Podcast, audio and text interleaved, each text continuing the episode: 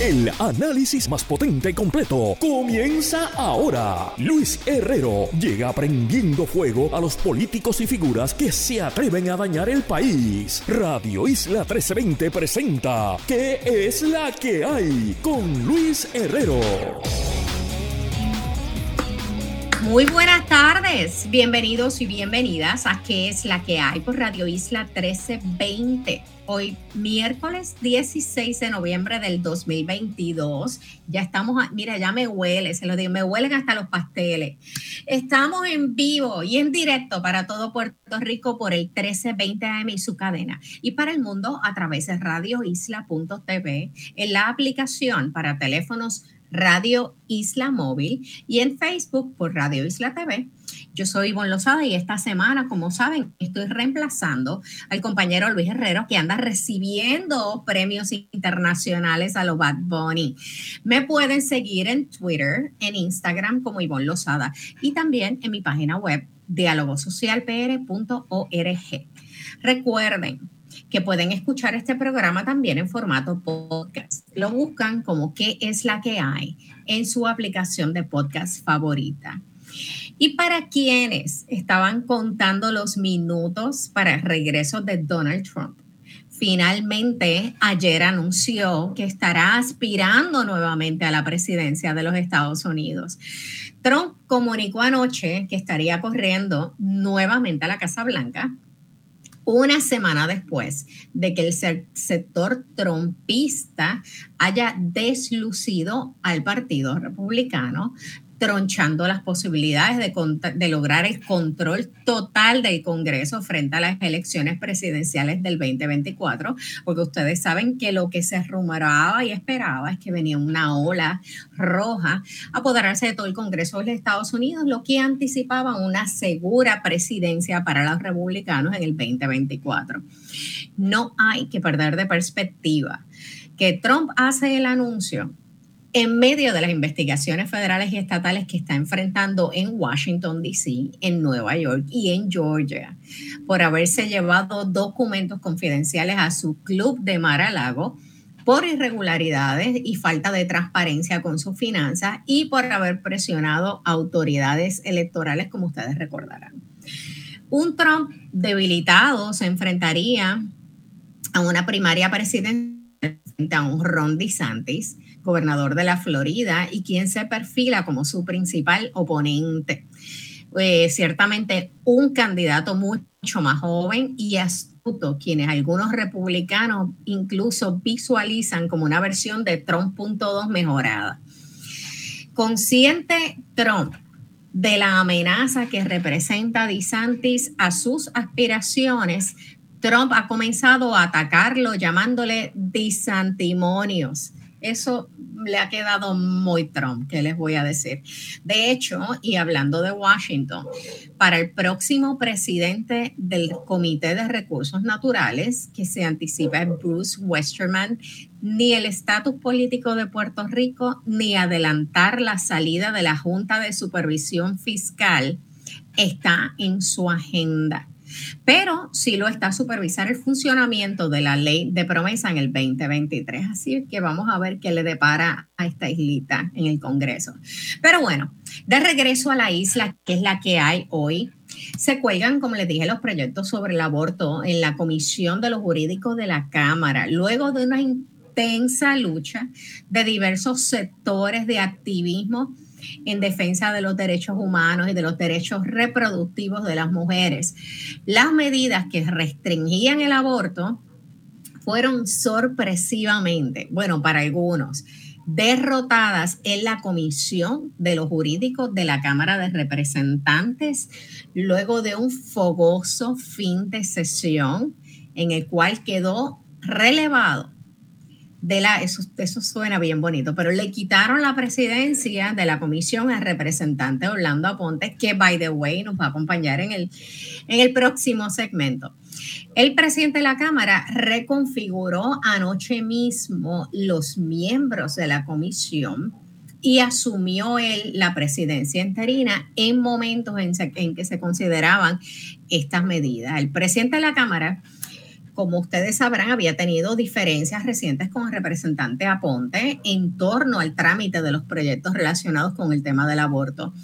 Este anuncio se hizo anoche como a las 9 de la noche, que yo estaba viendo la sesión por internet desde el hemiciclo, convocando al resto de los integrantes de la comisión a lo que ellos llaman, que se ha vuelto de moda, porque eso no existía antes aquí, un markup session, para votar sobre los cinco proyectos relacionados al tema del aborto, los que estaban a favor y en contra, y los derechos reproductivos de la mujer. Aparentemente, el choque entre Tatito y, Orlando Aponte es una secuela de un altercado que sostuvo el representante con los portavoces nuevos progresistas en la Comisión de los Jurídicos, eh, eh, Johnny Méndez y Gaby Rodríguez Aguilo durante una discusión del derrotado proyecto de la Cámara 1031 que buscaba descriminalizar la posesión de 5 gramos de marihuana. Eh, el debate de la medida impulsada precisamente por Orlando Aponte culminó a gritos en el hemiciclo. Eso se hizo, cogió bastante prensa luego de que Rodríguez Aguilo alegó que el legislador popular había dicho que en su casa había un punto. Ay, Virgen Santa. Pero bueno, de todas maneras, volviendo al tema principal, los, los, proyectos relacionados al aborto recibieron anoche informes negativos de la Comisión de los Jurídicos, impidiendo que llegaran al pleno del cuerpo antes de que culminara la sesión legislativa a las 12 de la noche. Al anunciar la votación de las medidas en comisión, al cuerpo legislativo, el presidente de la Cámara, Rafael Tatito Hernández, hizo las siguientes expresiones. En la noche de hoy, la Comisión de los Jurídicos de la Cámara de Representantes culminó la evaluación de los proyectos de la Cámara 715, 1084, 1403, 1410 y el proyecto del Senado 6, controversial proyecto del Senado 693. Luego de varios meses y análisis y discusión donde escuchamos a todos los grupos, organizaciones y entidades comprometidas con la derecho a la vida y del derecho de las mujeres a decidir sobre su propio cuerpo. Al final concluyó que el resultado es esfuerzo de este esfuerzo es uno que honra el derecho constitucional a la dignidad humana y a la intimidad, según dispuesto en nuestra Carta Magna. Pero bueno, ayer, como saben, organizaciones eh, de Puerto Rico presentan, presentaron campaña, el inicio de la campaña de 16 días de activismo contra la violencia de género que se vive en el país. Más de una decena de organizaciones encabezadas por el Colegio de Profesionales del Trabajo Social presentaron ayer la campaña internacional de los 16 días de activismo contra la violencia de género que tiene como propósito visibilizar la violencia imparable que viven las, las mujeres en Puerto Rico. Para hablar sobre esta campaña, contra la violencia de género y sobre el alza de los feminicidios y las contradicciones que ha habido en los números y en las estadísticas, nos acompaña vía telefónica Irma Lugo, coordinadora del Observatorio de Equidad de Género. Saludos, Irma. ¿Me escuchas? Un saludos al público que nos escucha. Qué bueno tenerte otra vez aquí. Pues mira, sé que ayer se hizo eh, anuncio de el lo que sería el inicio de la campaña de 16 días contra la violencia de género que inicia el 25 de noviembre, este próximo 25 de noviembre, que es el Día Internacional de No Más Violencia contra la Mujer. Eh, pues pero se inicia en un contexto particular, ¿no? De eh, alza en feminicidios que se está dando en el país. Pues sí, lamentablemente el año 2021 nosotros en Puerto Rico identificamos 53 casos de feminicidio y hoy día, ¿verdad? 16 de noviembre, hemos ya tenemos documentados 68 casos de feminicidios en Puerto Rico. De esos 68 casos son 14 feminicidios íntimos, que son aquellos relacionados a situaciones con pareja o expareja, que el año pasado también cerramos con 12 casos. O sea que estamos viendo un alza alarmante en Puerto Rico y esta campaña que lidera el Colegio de Trabajadores y Trabajadoras Sociales de Puerto Rico, ya llevan 10 años, ¿verdad?, donde la han estado organizando, donde participan diversidad de organizaciones de toda la isla, incluye universidades, organizaciones de civiles, organizaciones, ¿verdad? También profesionales, participan también los psicólogos y psicólogas, la, participa la Comisión de la Mujer del Colegio de Abogados y Abogadas de Puerto Rico, Amnistía Internacional, Coordinadora Paz para las Mujeres, Taller Salud. Así que estas son varias de las organizaciones que participan, incluyendo las universidades como la Universidad del Sagrado Corazón, también participa la Universidad del Sistema, parte del Sistema Ana Méndez y de la UPR participan profesoras que organizan de estas actividades. El marco como tal se llama los 16 días de activismo porque comienza el 25 de noviembre, Día Internacional contra la Violencia de Género, que precisamente cae al otro día de Acción de Gracias y a veces, ¿verdad? Por ser este fin de semana festivo, pues se pierde un poco, pero es importante que lo tengamos presente y este, se van organizando diferentes actividades educativas en torno a estas temáticas también, ¿verdad? Es importante, ¿verdad? Porque finaliza el día 10 de diciembre, que es el Día Internacional de los Derechos Humanos, y se desarrolla una actividad en el área de Río Piedra que se conoce como el Festival de los Derechos Humanos. Ok, entonces el tema, como habíamos hablado, el tema de la campaña de 16 días de activismo de este año en Puerto Rico son precisamente los feminicidios. Eh, y sé que hay una controversia con relación a estas cifras eh, que surgen, quizás incongruencias por las cifras que pueda tener el observatorio y que puedan tener la policía, y a qué se puede deber esto.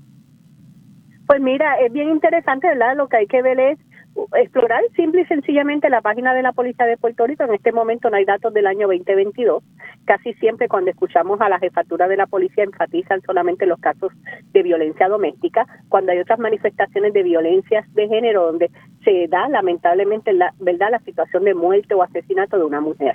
Así que que nosotras en el observatorio vamos documentando todos aquellos casos que van surgiendo a la luz de la prensa y los mantenemos presentes, ¿verdad? Y como parte de un trabajo así de monitoreo, vamos viendo cuáles son las consecuencias y en caso de que las cifras tengan que cambiar, cambian. Nosotras vamos monitoreando, documentamos y esperamos ¿verdad? Que salga la, la, decisión oficial de cuál fue la causa de la muerte de esa persona.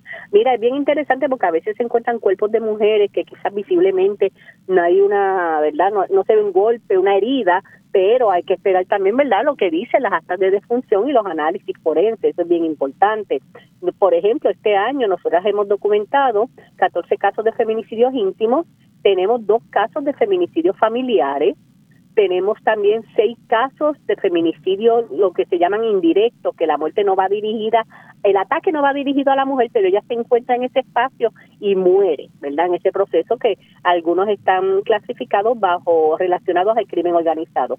También tenemos dos casos de feminicidios relacionados a la sobredosis de droga, porque precisamente un caso que ocurrió en, en Mayagüez, este, la pareja aceptó que él la mató con una sobredosis de droga y eso quizás visiblemente tú no ves, ¿verdad?, un golpe, pero cuando se hace el análisis forense psicológico ahí sale esa evidencia.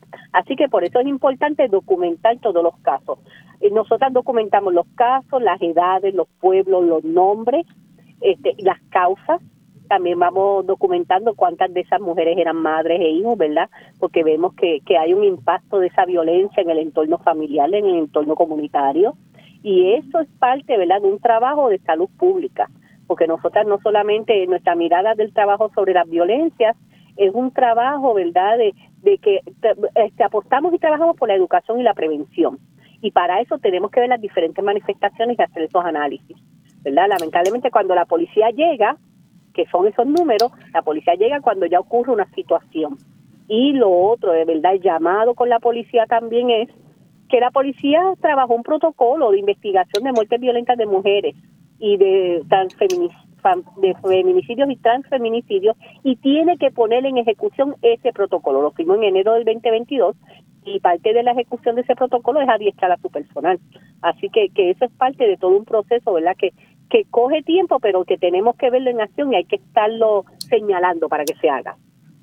Yo no puedo desvincular esto, obviamente, de la reforma de la policía cuando me hablas ahora del protocolo y de adiestramiento que no se está dando, eh, eh, sobre todo en dos vertientes. Eh, en la vertiente del feminicidio como tal, como crimen contra la mujer. Pero también con el alza de los casos de eh, violencia de género dentro de la uniformada, eh, cometidos muchos por miembros de la fuerza policíaca. Eh, entonces, ¿cómo se maneja esas dos desde la perspectiva de la reforma de la policía? Que lleva pues unos 12 años o yo no sé cuánto eh, implantando. Yo pues todavía como que no he visto mucho avance y pocos recursos para poderlo para poderla ejecutar. No, yo creo que los recursos los hay. Porque creo, tengo entendido que en ese proceso de la reforma de la policía se han asignado más de 20 millones de dólares. La cuestión es cómo se, se enfatizan las verdaderas necesidades. Referente a los números de la policía, de los casos dentro de integrantes de la policía, era bien interesante porque hay un reportaje que sale hace poco de las compañeras del Centro de Periodismo Investigativo, este, la compañera Cristina de Marquiles y Cira, este, ellas tuvieron que demandar para que esos datos les fueran entregados, ¿verdad? Para poder hacer ese análisis de esas denuncias de casos de la policía, de policías integrantes que tenían órdenes de protección por casos de violencia doméstica y también identificar cuáles de ellos habían sido este, desarmados por esas acciones. Así que, que hay, aquí hay que ver, ¿verdad? También cuál ha sido la gestión administrativa en torno a esos casos, las investigaciones, las decisiones y también qué está haciendo la policía como tal para intervenir con su personal. Así que, que verdad, eh, es importante eso. El Claudio, que era el que estaba anteriormente, verdad, en el proceso de la reforma de la policía, también había hecho esos señalamientos. Sí, que estaba de monitor federal. Arnaldo Claudio. Pero también, o sea, me hablas del protocolo, hablamos de adiestramiento, está el manejo de eh, la ansiedad, este, que como parte de la reforma también, o sea, que qué herramientas le estamos dando a los policías para poder manejar la violencia característica o natural que se da en un ambiente pues, de policíaco, ¿no? Del aparato de seguridad.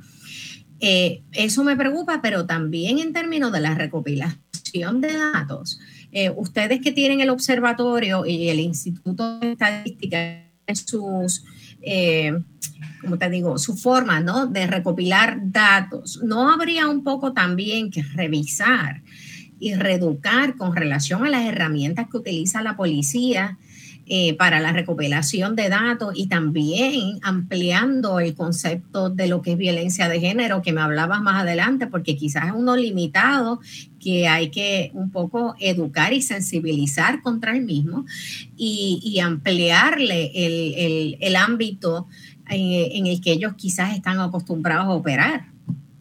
E, eso es bien importante, ¿verdad? Eh, estos marcos teóricos, ¿verdad? Que hay que desarrollar, que hay que trabajar, que hay que salir solamente de, esta mirada policíaca, de investigación tan centrada, eh, es importante. Las herramientas las hay, las organizaciones han hecho muchas recomendaciones. Este, hubo representantes de la policía, del Departamento de Justicia y de tribunales que estuvieron participando claramente en los diferentes subcomités del Comité PARE, Así que ellos estuvieron este, escuchando estas recomendaciones. Lo que hay que ver, yo creo, Ivonne, que ahí es bien interesante, ¿verdad? Y esa es una pregunta que podríamos lanzar, que es si esas personas que estaban participando tenían el poder decisional. ¿verdad? Porque tú puedes enviar a un representante de tu agencia a estar allí, a participar, pero te informa, pero tú le estás dando poder o tú estás tomando decisiones eh, de acción, ¿verdad? En torno a lo que esta persona te trae, de las discusiones, de, de, es importante eso, que no solamente si no se convierte en algo cosmético. Exacto, no, pues por eso es importante fiscalizar. Y el proceso de fiscalización se da en esto. Mira, desde el observatorio nosotros tuvimos una reunión, este, pudimos participar y, e invitamos a uno de los compañeros de la ONU, de la Comisión de Derechos Humanos que está en Panamá, y entonces se abrió a un taller precisamente sobre el protocolo latinoamericano de investigación de muertes violentas eh, de feminicidio, femicidio, que es el instrumento de trabajo que nosotros utilizamos en el observatorio, y participaron muchos compañeros y compañeras de Puerto Rico, fue un adiestramiento virtual, eh, y fue parte también, ese documento fue que se utilizó de base en la Policía de Puerto Rico para desarrollar este protocolo, que nosotras tuvimos la oportunidad de poder colaborar, ¿verdad? Y hacer algunas recomendaciones. Así que, que si ya está, la cuestión es la implementación. ¿Verdad? Y a partir de esa implementación, pues adiestrar también a su personal, a, ese, a esos policías nuevos que están entrando en la Academia de la Policía, pero también a ese personal que ya lleva años de experiencia, que son los primeros que llegan ante una situación de violencia, ¿verdad? Que se llama, que hay una situación de violencia, los que condonan las áreas, los que tienen que resguardar la evidencia. Así que, que ese personal tiene que mantener un, un adiestramiento, un conocimiento constante sobre estas temáticas. Y eso, Ivonne, eso es perspectiva de género, porque es una mirada multidisciplinaria, es una metodología de investigación y de análisis. Bueno, pues volviendo al tema ah, principal, iniciamos la campaña internacional de los 16 días de activismo contra la violencia de género. Me dijiste que comenzaban el 25 a partir del 25 de noviembre, que es el Día Internacional de No Más Violencia contra la Mujer hasta el 10 de diciembre con la celebración del Día Internacional de los Derechos Humanos. ¿Dónde pueden acceder? el calendario de actividades de todas estas organizaciones que van a estar teniendo eventos de conversatorios artísticos, festivales. Eh, pues mira, a través de las redes sociales y a través de la página del Colegio de Trabajadores y Trabajadoras Sociales de Puerto Rico, también el colegio lleva desarrollando una guía educativa yo exhorto a aquellos maestros y maestras que nos escuchan y a cualquier persona que esté interesada a acceder porque la guía se sube en formato PDF a las redes y la pueden acceder, hacen recomendaciones de actividades, de, de, desarrollo de actividades eh, educativas a diferentes niveles, este, actividades comunitarias, y también es bien importante, ¿verdad? En este sentido, porque hay, hay una actividad precisamente el mismo 25 de noviembre para la gente que nos escucha, que nos quiera acompañar.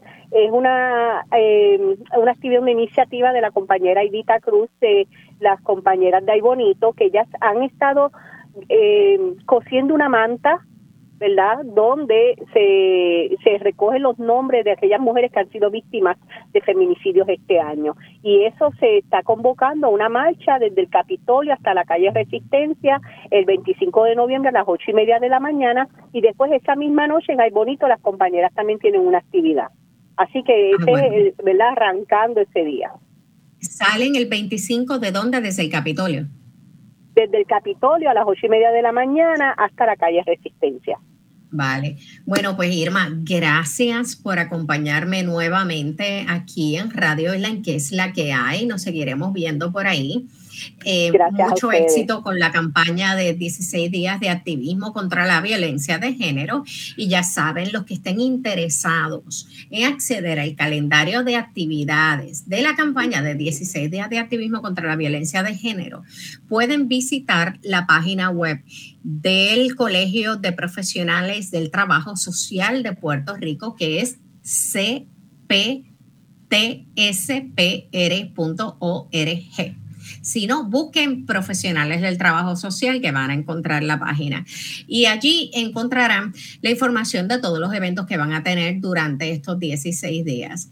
Pero gente, eh, antes de irnos a una pausa, FEMA invertirá finalmente en barcazas de generación temporeras y trabajos de remediación para estabilizar la red eléctrica. Eso lo anunció el gobernador ayer, que van a estar comenzando a producir generación eléctrica temporera tanto con FEMA, igualmente el Cuerpo de Ingenieros del Ejército de los Estados Unidos van a traer siete generadores portátiles de energía. Eh, y así que van a llegar a un acuerdo con FEMA para ver cómo pueden estabilizar la red. Dice que lo que se pretende es aumentar la capacidad de generación y mejorar la transmisión y distribución que descansa sobre la empresa de Luma Energy. Vamos a ver si eso finalmente se da. De todas maneras, Gente, nos vamos ahora a una pausa. Cuando regresemos, se integra al programa el panel de Sangre Nueva, los representantes Orlando Aponte y Mariana Nogales. Así que no se vayan. Esto es ¿Qué es la que hay? por Radio Isla 1320. Ella es abogada, feminista, férrea activista de los derechos humanos y la primera representante por acumulación de su partido. Él es un abogado, notario, presidente de la Comisión de lo Jurídico y desde el corazón de la montaña representa al Distrito 26. ¿Qué es la que hay? Presenta el panel Sangre Nueva con la licenciada Mariana Nogales y el licenciado Orlando Aponte. Bueno, y gente, como todos los miércoles, se nos une el panel de sangre nueva, los representantes Orlando Aponte y Mariana Nogales. Buenos días, saludos a ambos. Hola, saludos, muy buenas tardes para ti y para toda la gente que nos escucha. Muy buenas tardes para la compañera Nogales también. Saludos, saludos. Casi, casi no los puedo escuchar. ¿No nos escuchas? Bueno, qué bueno tenerlos aquí hoy luego de un clásico y extenuante fin de sesión legislativa. Eh, ahí se me fue alguien. ¿Quién se me cayó? ¿Quién, está, ¿Quién sigue aquí conmigo? Orlando. Eh, vamos a ver si esperamos a que la representante Mariana Nogales eh, se integre, pero no cabe duda que ayer, como suele ser, un tradicional fin de sesión, eh, no terminó sin las acostumbradas intrigas y controversias a las que estamos acostumbrados en este país. Ayer fueron derrotados a marronazo limpio los proyectos relacionados al aborto en la Comisión de los Jurídicos de la Cámara. Luego de una intensa lucha de diversos sectores de activismo en defensa de los derechos humanos y de los derechos reproductivos de la mujer, de las mujeres, como no te tengo ni que decir, pues ya sabes que las medidas que restringían el aborto fueron derrotadas en la comisión eh, como dije, luego de un fogoso fin de sesión en el que quedó relevado nada más y nada menos al compañero Orlando Aponte como presidente de la comisión. Yo te tengo que decir, Orlando, yo tengo la información de afuera, yo no sé qué pasó adentro. Lo que pudimos presenciar todos los que estuvimos este, viendo la, la sesión legislativa por las redes, obviamente que no estábamos claros de qué era lo que iba a ocurrir. Uno recibe tanto rumor de esto se va a aprobar, se va, va a bajar, las van a derrotar, se van con enmiendas. Así que, eh, pues ciertamente no dejó un poco de sorprenderme eh, la manera y forma en que se tramitaron todas estas medidas anoche en la Cámara. ¿Nos podrás tú decir algo? Claro, sí. Este, Fue muy comprometedor. eh, tengo información de primera mano. Esta, estas medidas fueron trabajadas por mí desde, desde que comenzamos esta sesión en agosto. Hicimos múltiples vistas públicas, abrimos los espacios para todas las personas que estuvieran interesadas en, participar y que se les escuchara. Hicimos un, análisis eh, amplio no sobre sobre cada una de estas medidas. Y finalmente pues eh, sí había ya como alguna clase de de acuerdo de la delegación en, en que este tipo de medidas pues no no realmente no querían que fuera debatido o discutido entre todos los legisladores había cierto temor de, de varios legisladores de que si llegaba hasta el pleno pues eh, existía una posibilidad de que puedan ser aprobados.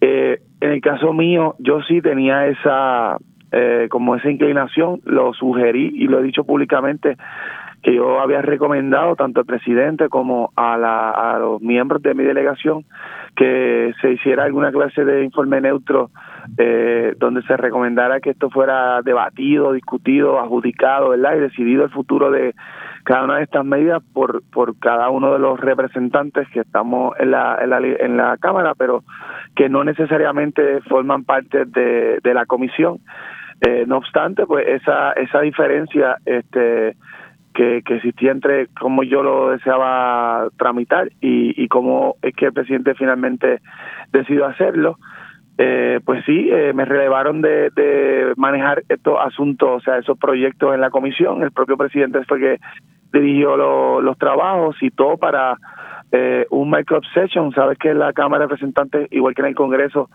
eh, antes de eh, pasar cualquier medida, pues se requiere que, que se celebre una sesión pública de conciliación final. Eh, en este caso, se como no hubo el quórum requerido, pues se hizo alguna clase de informe negativo donde fue votado realmente por todos los miembros de la comisión permanente y ex oficio y en efecto pues todos decidieron básicamente eh, colgar todas las cinco medidas eh, lo que ha dicho públicamente el presidente no sobre este tema es que eh, él entiende que verdad que ninguno de estos proyectos pues garantizaban eh, los derechos que, que, que se le quieren reconocer a, a la mujer y a las personas gestantes en Puerto Rico. Y, y pues que lo básicamente lo que quería eh, la mayoría o el cálculo es que esto no pasara al pleno y que fueran todas derrotadas y nos moviéramos a la discusión de otros temas que realmente pues pueden ser más relevantes Eso es básicamente el resumen de lo que sucedió ayer. Eh, Mariana, creo que tenemos a la representante Mariano Nogales de vuelta en la línea eh, con relación a los proyectos que fueron derrotados ayer. Eh, como digo yo, marronazo limpio. Yo tengo, yo tengo mixed feelings con la manera en que se hizo.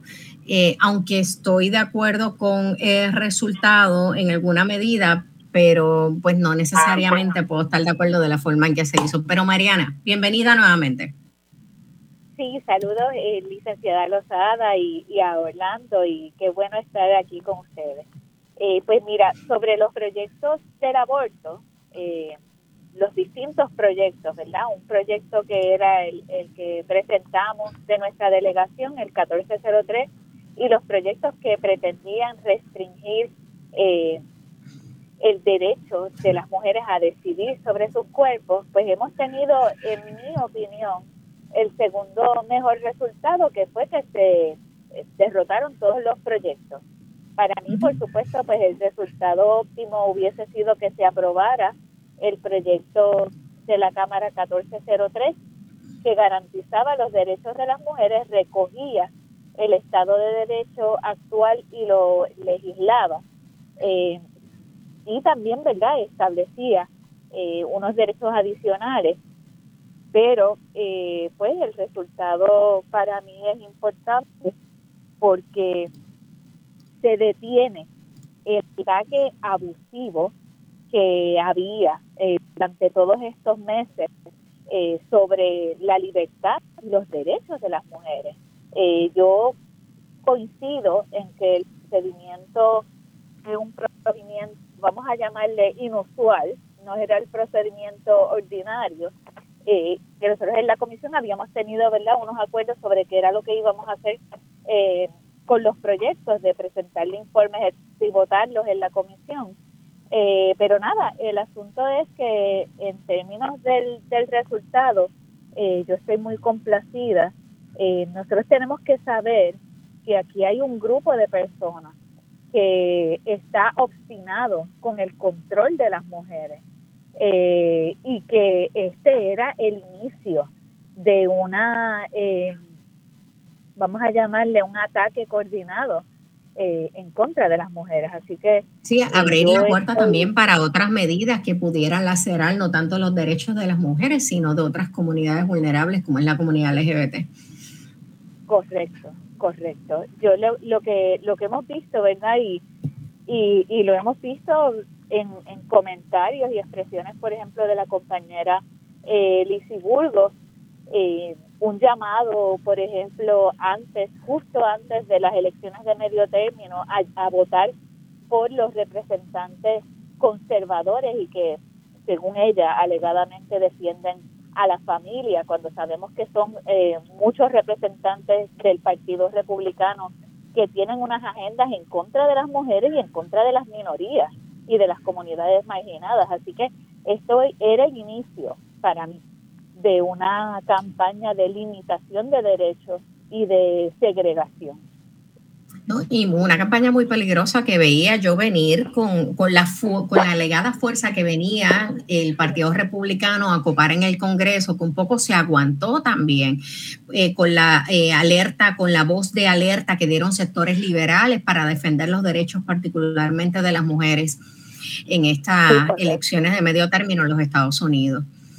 Este, yo no quisiera dejar este tema aquí porque eh, aunque ya mismo nos vamos a una pausa. Eh, a mí lo que me está interesante en la insistencia de estar considerando medidas que puedan eh, afectar los derechos reproductivos de la mujer, que yo misma estoy convencida de que es un derecho humano, es precisamente eh, el ignorar la, misma constitución de, Puerto Rico, que la seguimos ignorando como si no estuviera ahí, y una constitución con una carta de derechos que está hecha eh, como una copia de la Declaración Universal de Derechos Humanos, donde al día de hoy se reconoce incluso el aborto como un derecho humano, ¿no? Eh, pero nada, gente, vamos a coger ese tema y otros temas más adelante. Vámonos a una breve pausa y cuando regresemos estamos de vuelta con el panel Sangre Nueva, así que no se vayan. Esto es ¿Qué es la que hay por Radio Isla 1320? Seguimos con el análisis en Radio Isla 1320. ¿Qué es la que hay? Con Luis Herrero. Regresamos a qué es la que hay por Radio Isla 1320. Yo soy Ivonne Lozada y como él sabe, me acompañan en el panel de Sangre Nueva los representantes Orlando Aponte y Mariana Nogales. Eh, quería un poquito que deje eso medio amarrado ahí, que es algo que yo todavía pues que no acabo de entender. Nuestra constitución es una copia, la Carta de Derechos es una copia de la Declaración Universal de Derechos Humanos y que yo y recientemente este fin de semana hubo una resolución aprobada por la Asamblea de Reglamento que provino y fue de hecho avalada por el actual presidente del Partido Popular, que decía que una de las responsabilidades mayores del Partido Popular era la defensa de los derechos humanos. Y que, que yo sepa, nosotros aquí no interpretamos lo que son derechos humanos, quienes interpretan los derechos humanos son las Naciones Unidas a partir de su Declaración Universal de Derechos Humanos y todo lo que ha, se ha desarrollado con los años a partir de ahí, incluso los programas de objetivos de desarrollo sostenibles que salen también y surgen a partir de esa declaración. Y lo que es la nueva interpretación de los derechos reproductivos de la mujer y del aborto como un derecho humano que dicho por la misma, eh, por la misma Organización de Naciones Unidas. Así que a veces me confunden, te tengo que decir, me confunden, porque o tenemos constitución o no tenemos, o estamos bien orgullosos de ellas y la defendemos o no. Eh, y se nos olvida un poquito de dónde venimos. Pero anyways, este, entre otras cosas que pasaron ayer, volvieron no, es colgar, pero tuvieron que volver a retirar el nombramiento de Nino Correa como comisionado interino del negociado para el manejo de emergencias y administración de desastres. Ya lo tengo hasta enganchadito en el corazón al pobre. No sé cuál es la posición, si alguna que ustedes tienen y si los tengo ahí. Digo, nadie duda de la capacidad de Nino Correa, de la experiencia que tiene de sobre 25 años y la madurez profesional y personal. Pero ciertamente esto levantó un debate hace algún tiempo ya de si era meritorio ignorar los requisitos educativos y profesionales que debe tener la posición de comisionado para el caso específico de Nino que aparentemente él no tiene una maestría y que es un requisito que se tenga. Pero otros cuestionan, y si no fuera Nino, deberíamos bajar el estándar para todos los futuros candidatos. Ciertamente es un issue eh, el issue es uno complejo tratándose de la figura de Nino Correa, que como les dije, indiscutiblemente es de las personas más capacitadas y más respetadas que ha pasado por la agencia y que precisamente por eso mucha gente no se atreve a votarle en contra del nombramiento, así que obligan a retirarlo. Pero no nos vayamos muy lejos porque eso también fue el mismo camino que tuvo que andar Larry Selhammer cuando fue nombrado secretario de Estado y aunque a este no creo que le faltara ni la preparación académica, ni la experiencia, ni la madurez profesional, y, no creo que fuera un issue en su caso. Eh, de todas maneras, eh, las expresiones de la Secretaría de la Gobernación es que Nino no se iba a ir de la agencia, así tengan que ponerse creativos dentro de las leyes y reglamentos para un poco bypassearlas y continuar con las operaciones de la agencia. ¿Cuáles son sus impresiones con relación a, a este tema? Ok, Ivonne, este, por lo menos yo creo que ahí estamos de acuerdo en que hay como un consenso en todo Puerto Rico de que Nino pues, debería permanecer eh, a cargo, ¿no? De adelante, ¿verdad? Como director de esta agencia. Se sabe que eh, quizás no cumpla con algunos requisitos. Yo realmente, pues, como no estoy en el Senado, desconozco la interioridad de la de lo que está pasando en la, en la comisión eh, relacionado al nombramiento.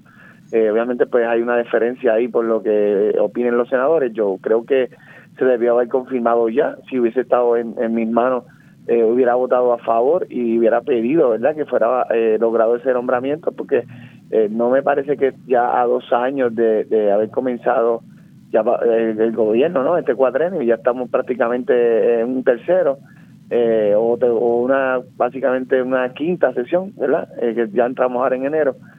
pero sí entiendo una preocupación de que no se debería hacer dos cosas. Eh, eh número uno, pues bypassar lo que dicen las leyes, eh, el propio gobierno, o sea, la Secretaría de Gobernación decir que van a, a hacer maniobras para no no pues no cumplir o no acatar lo que decida el Senado o no hacer cumplir la ley, que es lo único que viene llamado a ser el gobernador, ¿verdad? Hacer, cumplir y hacer cumplir las leyes. Eh, decir que como no está de acuerdo con alguna, pues no las vamos a acatar no las vamos a respetar, o vamos entonces a hacerle un acomodo razonable como suelen hacer cuando se les cuelgan algún nombramiento. Eso eso es una irresponsabilidad. Eh, hay que hay que atender, ¿verdad? Nos guste o no nos guste la determinación de, de los tres poderes, pues si el tribunal determina algo, pues es final y se tiene que respetar de la misma manera. En este caso, el, el, Senado es soberano en, en este tipo de determinaciones y si en su mejor entender pues está no confirmar a una persona lo que procede nombrar a otra no creo que debían hacer este un mini departamento para eh, pues mandar ahí a alguien a que dirija los esfuerzos de ese departamento sin cumplir con el rigor constitucional, ¿verdad? Eso me parece sumamente inadecuado. Y lo otro es que eh, no creo que se deban enmendar leyes para atender una situación específica o un caso de una persona en particular. Las leyes tienen que ser de, aplicación, de aplicación general. Y, y pues creo que es un mal precedente si ahora decimos, bueno, como él nos gusta y y está haciendo un buen trabajo, pero como sabemos que no cumple, pues entonces vamos a cambiar la ley para acomodarla para el beneficio de una sola persona. Eso también me parece. Pero mira que ni siquiera lo están nombrando en propiedad que esté interino, que yo creo que los requisitos que se, eh, que se tienen que cumplir, que se imponen, es para el puesto en propiedad. Lo tienen en interino un poco también para bypassear los, los requisitos de en propiedad. O sea, ¿hasta cuándo tienes, puedes tener a alguien en interinato todo el cuatrenio? Porque ya vamos para mitad de cuatrenio. Digo, y volviendo, el tipo me cae súper bien. Eso, es lo que yo pienso, que no pues, deberían estar jugando, dándole la vuelta para no cumplir con eso, con ese mandato constitucional. Sí, yo, yo te diría que no es una buena práctica gubernamental eh, relajar los requisitos. Eso en términos generales. Y que en unas agencias tan importantes como lo son el negociador de emergencias médicas, el cuerpo de este bomberos, la policía de Puerto Rico tienen que cumplirse con unos requisitos. O sea, el, si se requiere una maestría, eso es lo que tiene que tener la persona. Mientras tanto, pues estará en interinato. Y yo creo que en términos de los cuerpos profesionales, de la profesionalización de cuerpos que son fundamentales, como el negociador de, de manejo de emergencias, eh, los bomberos y la policía, es importante que no solamente se tome en consideración la experiencia de una persona, sino la preparación. Es que por eh, están ahí esos requisitos de seguridad. Sí, pero mira, nos quedan dos minutitos, a ver si en un minuto, que estas otras contradicciones de este país. La Junta de Supervisión Fiscal dice que las medidas legislativas energéticas van en contra de la ley promesa y los planes fiscales certificados, pero no dijeron lo mismo cuando se extendió el contrato de Luma aún cuando eh, la Autoridad de Energía Eléctrica todavía no había salido de la quiebra. ¿Y no era acaso eso también un requisito? Pues claro, lo que pasa es que la Junta utiliza eso como pretexto. Lo que pasa es que la Junta es parte eh, del programa de eh, llevar a Luma a mantener el proceso de energía en Puerto Rico atado al, combustible fósil.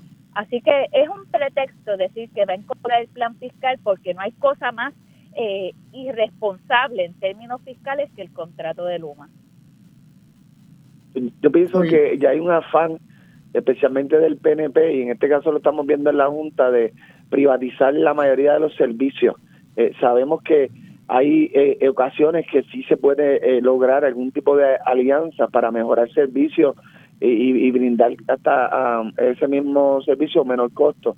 Pero en este caso recuerdo que la propia Junta, a pesar de que la, la compañía no tenía la experiencia que, que se requería para esto, separó sobre 875 millones del tesoro, o sea, dinero de nosotros los contribuyentes, para que entonces Luma pudiera entrar al consorcio. Así que estoy, estoy clarísimo de que ellos están de la mano de Pierluisi en hacer lo que tengan que hacer o lo que puedan hacer con tal de que permanezca Luma y privatizar cualquier otro servicio eh, o patrimonio de Puerto Rico. Bueno, y ya parece que la privatización de la producción de energía eléctrica también está encaminada. De todas maneras, se nos acabó el tiempo. Gracias a ambos por acompañarme en esta tarde, a ti, Orlando y Mariana por sacar el ratito. Gracias. Gracias, Ivonne. hasta luego. Hasta la próxima. Que tengan buenas tardes. Y a la audiencia, hasta aquí llegó el programa. Gracias por sintonizar y permitirme nuevamente estar con ustedes hoy, reemplazando a Luis Herrero. Recuerden sintonizar mañana a qué es la que hay, nuevamente por Radio Isla 1320. Así que tengan un excelente miércoles. Nos vemos mañana.